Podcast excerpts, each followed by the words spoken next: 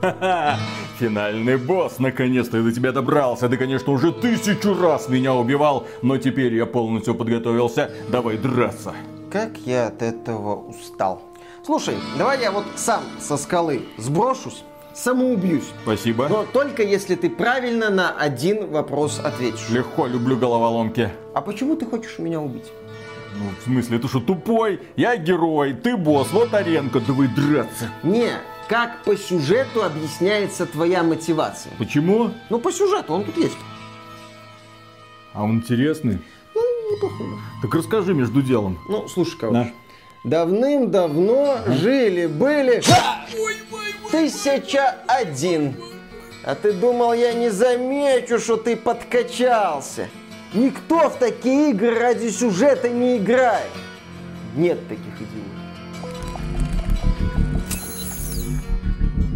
Приветствую вас, дорогие друзья! Большое спасибо, что подключились. И сегодня мы с вами поговорим про игру под названием Remnant 2 яблоко раздора, потому что с одной стороны это прекрасный продукт, который понравился огромному количеству людей, на пике в игру играло свыше 100 тысяч, то есть игра людям нравится, положительных комментариев полно, но хватает и отрицательных, отрицательных комментариев формата «А чё это, блин, так тормозит? Почему мне нужно обязательно включать DLSS для того, чтобы эта не очень-то красивая игра демонстрировала мне, ну, что-то около 60 FPS?» ну... И по сути это единственный единственный и главный недостаток очень хорошей игры. Плохая оптимизация, игра создавалась на Unreal Engine 5, разработчики очевидно хотели хайпануть, в итоге наниты им показали Кузькину мать в том плане, что ни одна современная видеокарта без DLSS эту игру не тянет, особенно на максимальных настройках. Для каких систем разработчики ее проектировали, черт его знает. Для PS5 Pro, может. Обещают, что когда-нибудь они все-таки ее дооптимизируют, но пока имеем, что имеем. Тем не менее, люди включают DLSS и наслаждаются процессом. Людям нравится этот боевик, который предназначен или для одиночного прохождения, но еще лучше игра раскрывается при кооперативном прохождении, потому что неожиданно оказывается, что в этом боевике структура мира перестраивается для каждого игрока. Один человек видит такую стартовую локацию, другой другую. Один видит таких боссов, другой других.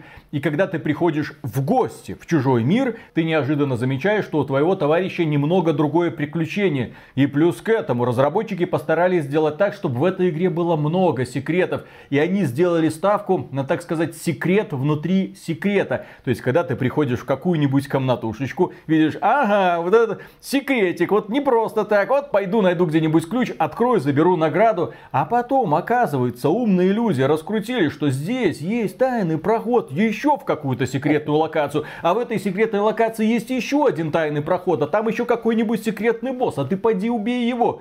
И все это настолько необязательно для прохождения главной сюжетной линии, что большую часть контента многие игроки просто пролетают. Ну а Миша, естественно, решил пройти эту игру от начала до конца. Да, именно что пройти эту игру. Я не пытался в освоение всего контента, я не пытался в многоуровневый гринд.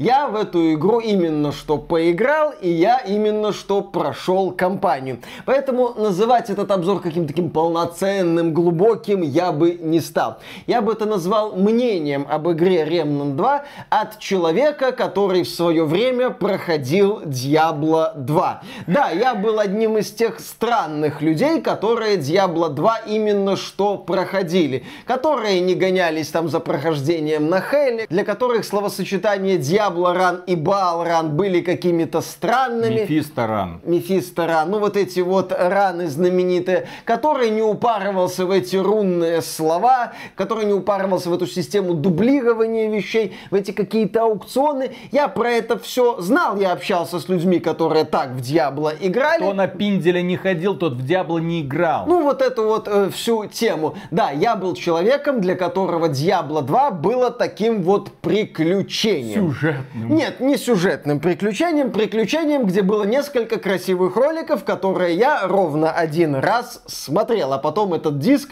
где были эти ролики, с чистой совестью клал в шуфлятку. Так вот, когда Что я... такое шуфлятка? Это вот э, ящик письменного стола. Вот. Да, ну, Расскажи да. людям, потому что ты ж белорус, а ну, у нас да. есть такие секретные словечки, которые, как оказывается, некоторые люди не знают. Да, это для меня еще со времен нашего обзора Shenmue 3 открытие, что люди, не, люди, живущие в России, не знают, что такое шуфлятка. Да, это ящик, выдвижной ящик письменного стола. И что такое буся? Буся, да. И вот. что такое пыска? И все такое. И что такое буся у пыску? И когда я играл в Diablo 2, в моем тогда еще подростковом сознании было две эротические фантазии трахнуть ассасиншу амазонку. Нет, другие эротические фантазии. Я хотел увидеть Diablo 2 в 3D, именно как экшена третьего лица суть такова, и я хотел увидеть Diablo с пушками. И вот эти мечты я нес с собой в дальнейшем. И в принципе Diablo с пушками мне даже дали. Дали в игре Hellgate London от Билла Ропера, одного из создателей Diablo 2. Игра была кривая косая, в ней примерно все толком не работало. Это был проект как-то вот криво-косо собранный, там было пара прикольных роликов, но на этом такая вот ощутимая ценность игры заканчивалась. Впоследствии Diablo с пушками дала мне компания Gearbox в проекте Borderlands. Первая часть Borderlands это больше идея мне нравилась, вторая часть Borderlands я прошел ее от начала до конца прям кайфовал, до третьей я уже не добрался, пресиквел, по-моему, ковырял, могу ошибаться, но для меня вот Borderlands 2 такой вот Диабло с пушками, но Диабло это мрачняк, это жестокость, это давящая атмосфера была, когда я проходил, будучи молодым. И вот этого в Borderlands не было. Borderlands это комедия. Для меня очень интересной идеей Диабло нового поколения, для меня лично, стала внезапно, я это говорил уже, но внезапно серия Souls. Там были, с моей точки зрения, идеи, которые я видел в Диабло. Это рост героя, это путь героя от такого слабака к низвергателю каких-то мифических богов, ну в случае с Диабло это дьяволов, в Souls это каких-то странных существ. В Souls была давящая атмосфера, суровый мир, еще и жестокие правила, которые предложил предложила студия From Software. Для меня Souls, как такая вот гринделка в мрачном мире, это было именно Diablo. Но в Souls не было оружия, а мне хотелось Diablo с пушками. И когда я слышал про игру Remnant from the в которую я, кстати, не играл, ее проходил Виталик, да, до меня доходили вот эти вот идеи Diablo с пушками. Ну, в сочетании с элементами Souls. Герои стреляют по монстрам, зачищают локации, есть элемент процедурной генерации, они убивают мощных боссов, они прокачиваются, прям как-то прикольно, ну, с элементами рогалика, естественно, вот эта пресловутая процедурная генерация. Я думал, ну, наверное, интересно, но тогда я занимался другими проектами, до первого ремнанта я не дошел. И когда я смотрел ролики второго ремнанта, я такой, ну, это, это же Диабло с пушками, ну, только с элементами Солза, который для меня тоже такой Диабло Next Gen. Ух ты, наконец-то я смогу вот поиграть в игру, где сочетаются вот эти вот и идеи. Классно, а что там по элементам рогалика? Ну смотри, ты можешь спокойно проходить кампанию. Прям как в Diablo 2. Обалденно. Я начал ждать Remnant 2. Игра вышла, я провел в ней 29 часов, играя как в кооперативе, так и в одиночном режиме. Немножко посмотрел вот эту процедурную генерацию. И да, я могу смело сказать, что я участвовал в этом бета-тесте не без удовольствия. Я даже очень сильно поднатужившись и с огромнейшим скрипом, могу сказать, что я в целом простил этой игре откровенно хреновую оптимизацию. Подчеркиваю, оптимизация здесь хреновая, но не катастрофическая, если мы говорим о том, на какой системе я в нее играл. Я в нее играл на ПК. Ты забыл сказать, на какой видеокарте ты в нее играл? Я в нее играл на видеокарте RTX 3080. Нищебродской. Ну да, около нищебродской видеокарте в разрешении разрешении 1440p с высокими не максимальными настройками, с настройками теней на средние, с DLSS на качество и с отключенной вертикальной синхронизацией. Да, у меня периодически были вот эти вот эффекты разорвавшейся картинки, но поскольку у игры высокая динамика, меня это не сильно раздражало. Я погружался, собственно, в игровой процесс, и проблемы с оптимизацией отходили на второй план, и это, я считаю, большая заслуга, собственно, игры. И еще я отдельно отмечу, проект не поддерживает кроссплей, к сожалению. То есть пользователи консолей не могут играть с ПКшниками или там пользователи Xbox с пользователями PlayStation, но сетевой код, получается, в рамках платформы, по крайней мере, в рамках ПК, настроен отлично. Я играл не один десяток часов вместе с друзьями из Стима, которые ко мне присоединялись. Пару раз ко мне присоединялись случайные люди, и ни разу у меня не было каких-то проблем, не было обрывов соединения, игра работала стабильно. Здесь разработчики молодцы. Не молодцы они, конечно, в плане оптимизации. Но они уже сказали, что смотрят на эти проблемы, попутно отметили, что продажи игры превысили 1 миллион копий, поблагодарили всех э, не лохов за участие в бета-тесте и, в общем-то, сказали, что будут исправлять положение с оптимизацией. Кстати, в игре не только с оптимизацией проблемы. В игре с сюжетом, на мой взгляд, все как-то не очень. Да кому не пофиг. Ну вот в том-то и дело. Будем говорить про сюжет? Конечно. Э, Ну, короче, там есть корень зла. Он там как-то гадит в нескольких мирах. Задача нашего героя пробежаться по этим мирам, там поубивать злодеев, убить в конце финального злодея. Там есть моменты в стиле «Нео, не просыпайся, матрица поимела тебя». Есть какая-то девушка Клементина, за которой наш герой вначале пытается бегать, потом узнает страшную тайну про корень Клементину и местную там то ли матрицу, то ли еще что-то, и продолжает убивать противников. В общем, я в эту игру пришел гриндить, прокачиваться, убивать боссов, убивать врагов, а не за сюжетом. Разработчики, конечно, могли сделать как в Diablo 2, пару классных роликов, но у них на оптимизацию денег не хватило, какие нахрен ролики. Плевать на сюжет. Дело в том, что в этой игре очень плохо проработаны герои. В частности, твой герой. Потому что твой герой иногда открывает рот. И вот когда он снова и снова произносит «Фу, пронесло! О, это было близко!» Тебя это задалбывает, потому что после каждого боя его то пронесло, то это было близко. Они, кстати, в патче одном уменьшили количество фраз героя.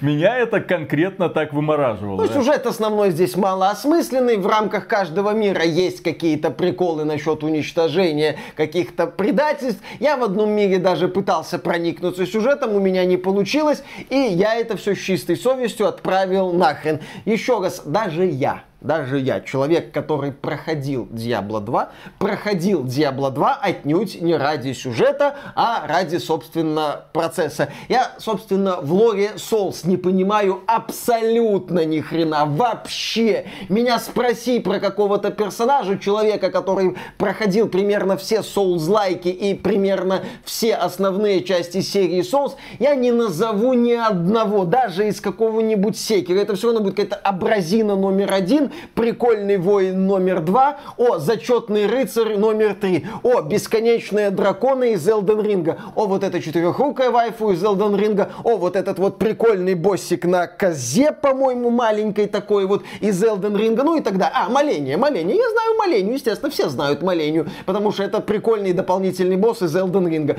В общем-то, все. И поэтому я играл в Remnant 2, как именно что в задорный экшен с прокачкой и боссами. В этом плане Remnant 2 крут.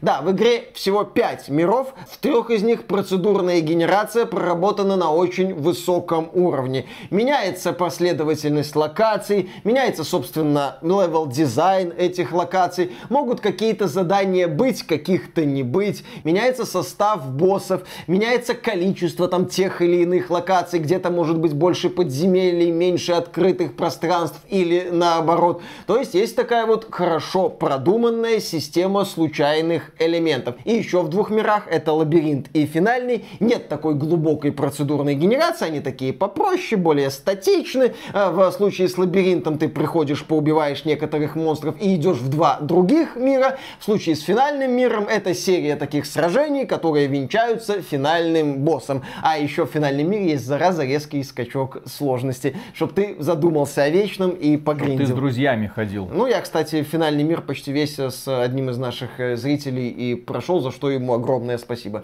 Финального босса убивал уже сам. Так вот, первый мир, в который вы попадаете после вступления, он определяется случайным образом. Это может быть один из вот этих вот трех базовых миров. Вы можете оказаться в одной реальности, в другой или в третьей. Я оказался вначале в реальности эльфов. И да, с учетом того, что эти три мира сильно перестраиваются, там что-то меняется, когда я буду рассказывать о Remnant 2, в чуть ли не каждой моей фразе смело можно добавлять «у меня». У меня было вот так. Я оказался вон там. У меня случилось такое вот начало. И вот, когда я запустил кампанию в Remnant 2, у меня случилось начало в мире эльфов, в таком вот величественном замке. Я вошел в большую комнату, где были рядовые противники, меня там убили. Я думаю, какая-то фигня. Захожу второй раз, меня опять убили. Захожу в третий раз, меня убивают. Захожу в четвертый, а уже начал, уже на следующую комнату прошел. То есть игра мне сходу сказала, что легко не будет. Начал я играть на второй сложности, всего их здесь 4. И я получал удовольствие от тех результатов, которых добивался. Вот, получив звездюлей, умерев раз пять в первой локации, я начал двигаться и понимаю, что да, это в этой игре классное напряженное сражение. Да, не какие-то там пересматривающие вообще концепцию боевиков, но напряженное, но увлекательное. Но мне было интересно убивать этих эльфов, которые отпрыгивали, которые там летали, вот эти вот лучники бесявые, которые стреляют в тебя с большого расстояния, уклоняются от твоих выстрелов. Ты пытаешься его выцелить, он носится, зараза. Появляются мощные мини-боссы, при этом мини-боссы меня тоже так вот стабильно, стабильно вначале убивали. Я через них пробирался, я боялся этих мини-боссов. У меня было вот это вот напряжение под соус. При этом в игре, да, интересное сочетание напряжения, суровых условий на второй сложности и грамотных поблажек. Здесь есть мини-карта, здесь после смерти ты ничего не теряешь, я так полагаю, это и в первой да. части было. Но, например, в отличие от первой части, здесь выносливость, которая нужна для кувырков, Souls-like, и для бега. И для бега расходуется только в процессе сражений. То есть, когда ты бегаешь по локациям и осматриваешь их, ты можешь бегать сколь угодно долго, что очень и очень удобно. И вот в этой вот локации эльфийской вначале у меня был замок, потом у меня случился натуральный Bloodborne. Я оказался в каком-то городе с узкими улочками, с вертикальной архитектурой, там лестницы всякие. Там уже были такие вот худенькие создания, то ли люди, то ли эльфы. У них, по-моему, я видел остренькие ушки. Кому Они в меня бросались сельскохозяйственными инструментами, прям как обитатели деревушки из Resident Evil 4. Стреляли в меня тоже. Ну, я такой, о, так это практически Bloodborne на ПК. Мне понравились декорации, мне понравилось зачищать вот этот вот мир. Мне понравилось сражаться со всякими мини-боссиками типа персонажа с бензопилой, который на тебя бежит и от которого пытаешься как-то уклониться. Он, зараза, не останавливается, он тебя напрягает. Я вот по этим локациям пробежался и их позачищал. Следующий мир у меня был какой-то вот странное такое техно-фэнтези. Огромные пустоши, где возвышаются какие-то странные высокотехнологичные постройки. В них уже встречаются существа, похожие на зомби. Они выбираются из криокапсул. Там еще есть роботы, дроны парят. В некоторых подземельях в этом техно-фэнтезийном мире встречаются тараканы, переростки, какие-то вот такие существа опасные, которые на тебя толпой пытаются набрасываться. Еще один мир отдавал уже стилистикой южноамериканских индейцев, как мне кажется, ацтеков в частности. Какие-то храмы, гробницы, леса странные, в них уже древесные монстры вылезают. Ну, тоже, естественно, летающие, бегающие, там большие, маленькие. К разнообразию противников у меня здесь вопросов нет. Обстановка меняется за счет смены состава противников, когда ты должен там подстраиваться под того или иного врага. Он там в тебя стреляет на пролом, прет массой, завалить пытаются. Или наоборот, за счет каких-то своих навыков доставляют себе неудобства. В плане сражений Remnant 2 меня стабильно радовал. При том, что ты здесь не, ну, не только бежишь, все, зачищаешь, но есть сражения на арене, когда на тебя одна волна, вторая, третья накатывается. При этом это сражение может быть как-то прикольно оформлено. Ну, типа, ты подходишь к огромному столу, там сидит толстяк, он ест, напуск... Да, вот э, то, что у нас было на стриме, когда для восстановления здоровья ты должен там поедать других существ. Людей. При... Людей, да. Есть моменты, когда ты должен быстро-быстро бежать по лестнице, отбиваясь от большого количества противников, чтобы избежать смерти, потому что там какое-то энергетическое поле опускается, и оно тебя может убить. Есть моменты, когда ты должен быстро зачищать одну комнату за другой. То есть игра вот использует такие стандартные идеи для боевика, чтобы сменить обстановку, чтобы тебя заставить не просто в формате Souls-like, там аккуратно отстреливать, отступать и так далее противников, но и чтобы ты вот именно напрягался и активно давал результат на ограниченном пространстве. Это я считаю здорово. Здесь, понятное дело, хватает мини-боссов. Есть внезапные боссы. Например, в одной ситуации мы вот на стриме, исследуя этот эльфийский замок, куда-то там пролезли в какую-то дыру, спрыгнули вниз, на нас напал огромный монстр и всех уничтожил. Я потом этого монстра, естественно, убил в одно лицо. Ха-ха-ха. А еще в одном моменте уже в этом мире ацтеков мы открыли сундук с товарищами, которыми я проходил, и вылетел тоже внезапно, непонятно откуда, на нас напал тоже здоровенный монстр, мы от него кое-как отбились. Ну, именно не просто монстр, босс, потому что там появилась полоска жизни на экране.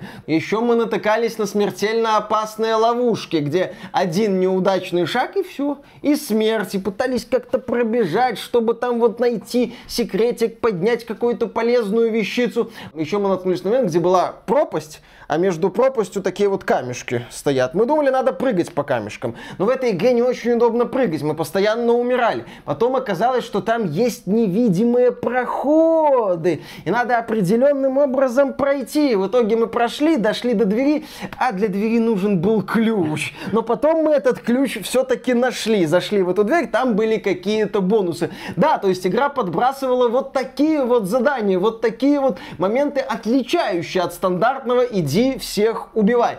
И насчет, кстати, отличных моментов от иди убивай, в этой игре есть загадки. На поиск там всяких вещей, на поиск подсказок, на поиск кодов для сейфов или дверей. Когда я играл один, ну, я над этими загадками так конкретно подтупливал, но проходил их не без удовольствия. Когда я играл в кооперативе, со мной уже были ребята, прошедшие эти загадки. Они говорили, давай вот так сделаем. Хорошо, давайте делаем. Ну, то есть в угоду экшену мы эти загадки, так сказать, перепрыгивали благодаря тому, что со мной были люди знающие. Но вот если мы говорим о двух случайных людях, которые, возможно, такие, как я, ну, тупят, то есть стабильно над загадками, нужно ли им это в боевике?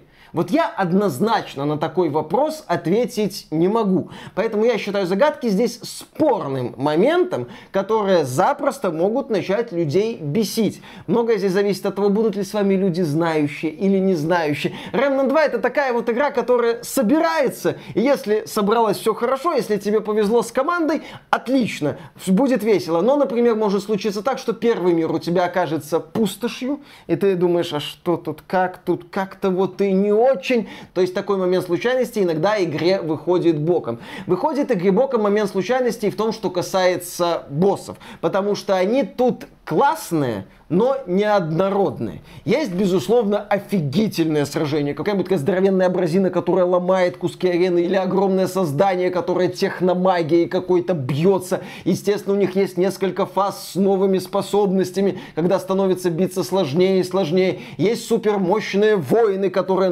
носятся, как известно, какие веники по аренам, и ты поначалу не понимаешь, как выживать. То есть есть офигительные боссы. И вот с этими боссами у меня были отношения в формате «я пришел, он меня 10 раз убил, я даже ему там ничего особо не отнял по жизням, а потом я начинаю осваивать его приемы. Я начинаю учить тайминги, хренайминги, чтобы грамотно уклоняться от его атак. И когда вот у меня этот процесс обучения заканчивается, я этого босса убиваю. Я вот этот путь проходил неоднократно в процессе игры, и мне это очень и очень нравилось. Я получал удовольствие, когда я все-таки изучал этого противника и побеждал его. Двух мировых особо сложных боссов я победил в одно лицо, некоторых боссов я побеждал в кооперативе, над рядом боссов мы с товарищем по кооперативу потели где-то по часу, вот реально по часу, так снова и снова бегали, в итоге таки убивали. Одного босса я пытался убить, используя уклонение на небольшой дистанции, но там надо было, так сказать, кайтить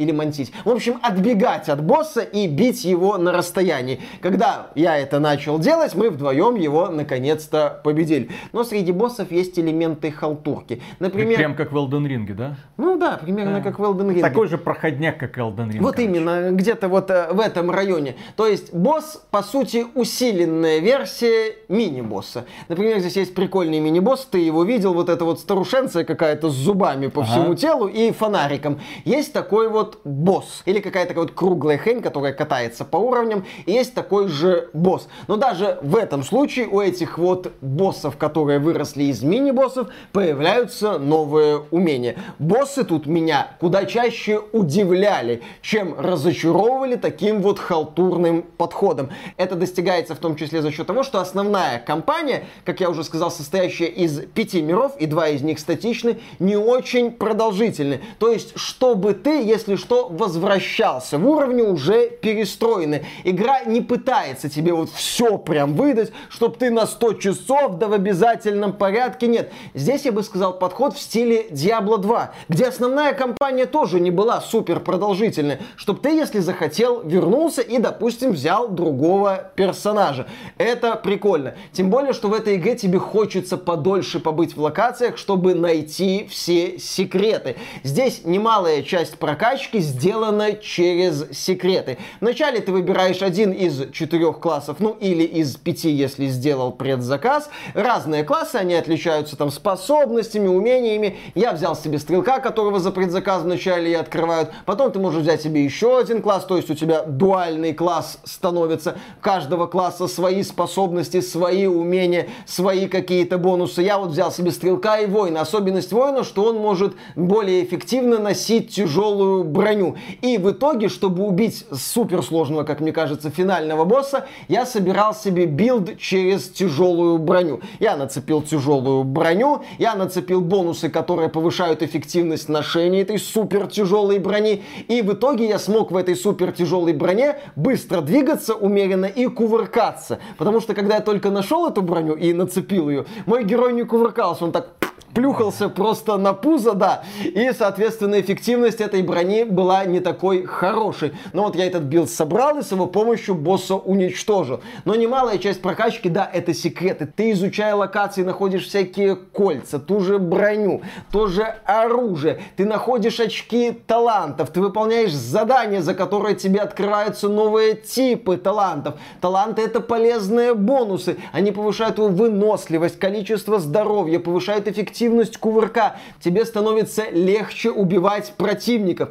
Вообще главное достоинство прокачки в Remnant 2, что я ощущал себя сильнее. Я ощущал, что я быстрее убиваю противников, что они мне наносят меньше повреждений, что они мне уже не доставляют столько проблем. Ну, естественно, здесь как в Souls можно затачивать оружие. Здесь ты еще выбиваешь из боссов специальные ингредиенты, чтобы создавать какое-то оружие. Поскольку боссы меняются, ты не можешь можешь создать все оружие. Броня там как-то хитро запрятана, оружие некоторые особенно хитро запрятано. Если ты играешь в кооперативе, тебе эти секреты могут показать. То есть ты обрастаешь и обрастаешь усилителями и новыми вариантами для прокачки. А, здесь есть еще даже секретные классы. Помнишь, на стриме нас затащила в канализацию да, такая да, да, вот да. абразина? Я потом дождался, чтобы эта абразина меня еще раз затащила, решил ее убить, убил и получил дополнительный полный класс. Вот, то есть такие вот есть. Здесь есть секреты внутри секретов, как Виталик уже сказал. И поскольку вот эти секреты могут тебе давать полезные бонусы, естественно, не всегда, ну как в том же Elden Ring, ты же не все находки используешь, что логично,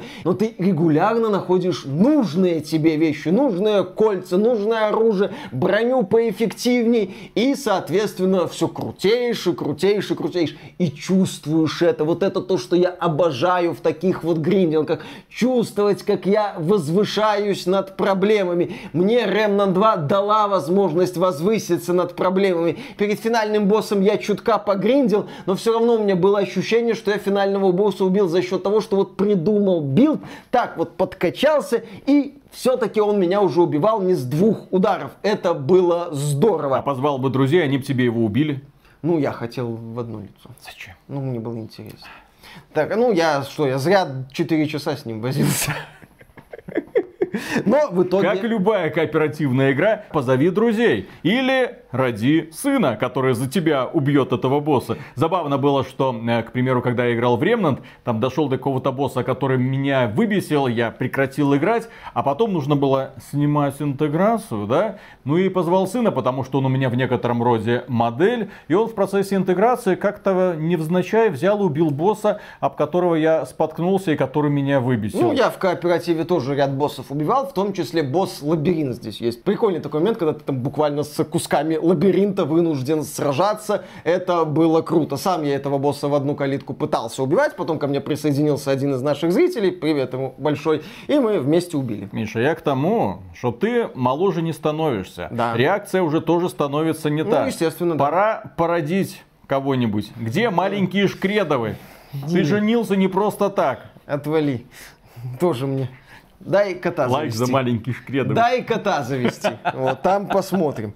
Э, э, может, еще одного кота потом заведу. А, ну и переходим еще к одной вещи, которая нахрен на самом деле никому не нужна, в которую никто не будет играть и которая никому не интересна. Это, если что, сарказм и шутка. Естественно, ну, к эндгейма гриндовой части. Вскоре после начала, помимо кампании, открывается режим приключений. Это отдельный режим, и в нем ты можешь перезапустить любой мир. Хочешь вернуться еще раз в мир там эльфов, технофэнтези, ацтеков, пожалуйста. Перезапустил, пошел. При этом прохождение приключения никак не мешает компании. Ты в любой момент можешь вернуться в свою компанию. Ну или перезапустить компанию, если она тебе надоела или хочешь ее пройти заново. В игре еще 4 сложности, при этом уже третья тебе говорит, это для супер прокачанных. А четвертая вообще сначала недоступна. Естественно, вот эти вот тонны секретов, вот эти вот ресурсы, вот это вот прокачка кучи оружия. В этой игре, я думаю, можно провести сотню часов, если поставишь себе задачу все узнать, все найти и прокачать там определенный хотя бы набор какого-то оружия. Кстати, в игре не очень много стрелкового оружия, мне хотелось бы побольше, хотя я, в общем-то, не то чтобы много оружия использовал. А мне ты вот... искал, ты я... всех боссов убил, все секреты раскрыл. Ну, можно вот после этого список говори. оружия в интернете, он там не то чтобы сильно впечатляющий. Хотя, повторюсь, мне, вот как в Souls, нравится взять какой-нибудь меч и на протяжении игры его прокачивать. Вот здесь я прокачивал винтовку, я прокачивал пистолет, я прокачивал себе топорик. Ну, здесь есть еще атаки в ближнем бою, чтобы отбиваться от противников, тоже регулярно помогает. В общем, на мой, естественно, дилетантский взгляд, просторы для гринда в Remnant 2 огромное там непаханное поле веселись. Я лично провеселился в этой игре 29 часов. И я получил офигенное сочетание знакомых вроде бы идей. И здесь в чем как бы прикол? Дело в том, что студия Gunfire Games, она основана выходцами из студии разработчика серии Darksiders. Первая Darksiders, она мне нравится. И когда я обозревал первую Darksiders, я говорил, вы знаете, здесь нет каких-то своих идей, здесь нет каких-то оригинальных решений. Это сборная солянка из элементов Зельды в плане донжонов, загадок, боссов загадок и элементов War классического в плане показушно-брутальных сражений. И вот студия Gunfire Games в Remnant 2 дает мне опять сочетание вроде бы знакомых идей.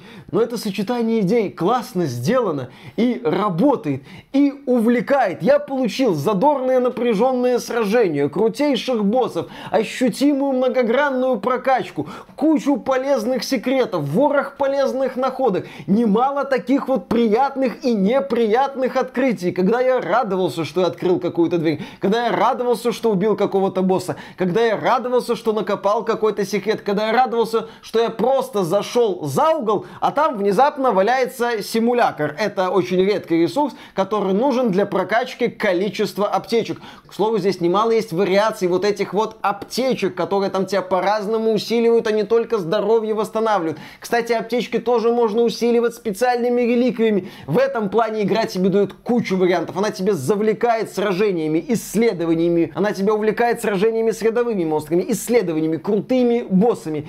Это офигенный экшен гринд. И да, это воплощение воплощение моей очень давней мечты, наконец-то. Диабло с пушками, но пускай и с правилами Souls, без вот этих вот бесконечных потоков лута. А с моей стороны это воплощение моих фантазий о том, как бы выглядели хорошие экшен-боевики в 23 году. Шикарные боссы, много крутых Красивые боссов. декорации. Очень красивые декорации, но я на них внимания особого не обращал, потому что меня в первую очередь в играх интересует геймплей. Боссы являются частью геймдизайна, враги являются тоже частью геймдизайна, как и мини-боссы. Секреты! Я обожаю, когда в играх огромное количество секретов. Я обожал первый Darksiders как раз таки из-за того, что там мир был насыщен разнообразными всякими головоломочками и секретиками, которые делали твоего героя все сильнее. И да, там игра дарила примерно те же ощущения, когда ты, собрав уже все, приходил к финальному боссу, давал ему щелбана и он отлетал. А если ты не уделял время исследованию, естественно, тебе приходилось в финале поднапрячься. На сюжет да плевать Ну на да, сюжет. здесь сюжет, он э, проходной. Мироустройство со случайной генерацией, неожиданные секретные боссы, неожиданные секреты, которые делают тебя сильнее, если ты их разгадываешь. Очень интересное оружие зачастую, хотя понятно, что многие вещи пришли из первой части, которую я лично обожал и всем советовал, несмотря на то, что в игре очень такое странное, уныленькое вступление. Многих людей вступление первой части как раз таки и отворачивало, потому что ты, когда оказывался на уровне, думал, что это за серенький ординарный боевичок? Шутанчик от третьего лица. Что в этой игре такого? И только потом, проходя дальше, открывая боссов, а потом еще разговаривая со своими друзьями, которые тебе рассказывали совсем другие истории, чем те, с которыми ты столкнулся, ты понимал, что игра далеко не так проста, как кажется. Но раскрывается она по полной программе именно в кооперативе, когда с друзьями вы начинаете решать головоломки, они тебе указывают на секреты, которые ты пропускаешь, они помогают тебе убивать боссов, о которых ты спотыкаешься. Это та самая игра, в которую лучше всего, конечно же, играть с друзьями. Если вы искали лучший кооперативный боевик 23 года, пожалуйста, он перед вами. Я отмечу, что в одиночку тоже можно играть и получать удовольствие, но в кооперативе будет веселее и, я бы даже сказал попроще, здесь что важно. Когда мы говорим о кооперативе, как о спасительной такой соломинке, мы отмечаем регулярно, что с друзьями весело делать примерно все, что угодно. Так вот, Remnant 2 это именно что классная игра с кооперативом, а не ситуация, когда кооператив на своих соплях держит не очень удачное Конечно. приключение. По сути, да, главная проблема Remnant 2 это откровенно проблемная оптимизация. Но я здесь сделаю такую вот оговорку. Игра все-таки предлагает гибкие настройки. Если мы говорим про ПК-версию, на консолях там тоже есть целых три режима. И, в принципе, консольщики отмечают, что играть даже на сбалансированном режиме можно. Ой, они там Конечно. даже 720p не видят, говорят, у нас 4К. Ну, естественно, да, и 60 FPS абсолютно везде и всегда. И, безусловно, если для вас важна производительность, особенно при такой нетехнологичной графике, то вам, конечно, стоит подождать патчи. Если он Без будет. вопросов. Ну, разработчики, еще раз, они сейчас смотрят на проблему. Наверное. И пытаются понять, а что там не работает? А кто это сделал? Они-то это сделали. Кто украл, говно- кто украл оптимизацию? Э, В общем-то, сейчас этим разработчики активно занимаются. Но если вы готовы смириться с консольными компромиссами и готовы повозиться с настройками на ПК, то уже можете смотреть на Remnant 2 прямо сейчас. Да, и на этом, дорогие друзья, у нас на сегодня все. Огромное спасибо за внимание. Подписывайтесь на канал, а при омега супер громаднейшую благодарность мы высказываем людям, которые становятся нашими спонсорами через Sponsr, Boosty или напрямую через YouTube. Друзья, не теряемся, работаем дальше. Ну, Gate так Gate. Отлично. 500 часов. Что? Я это самое. Я буду друидом. Не-не-не. Я буду- я костюм медведя себе уже Я купил. всё. буду пихать шишки. Я медве- костюм медведя купил себе, все нормально. Дай-ка догадаюсь, Миша, почему ты не любишь рогалики? Ну давай.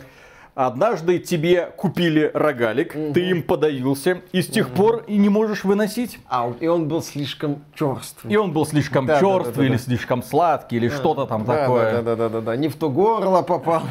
Не в туда, не, не в то горло, да, да, да. Э, Мы не на интервью Панина. Не надо. Что там не в то горло попадает, Да, нас да, не да, да, да, да, интересует. да. Интервью Панина это пусть он Что специально. там, чье и в какое Да, да, да, горло и в какую попадает. Попало, да, да, да, да, да.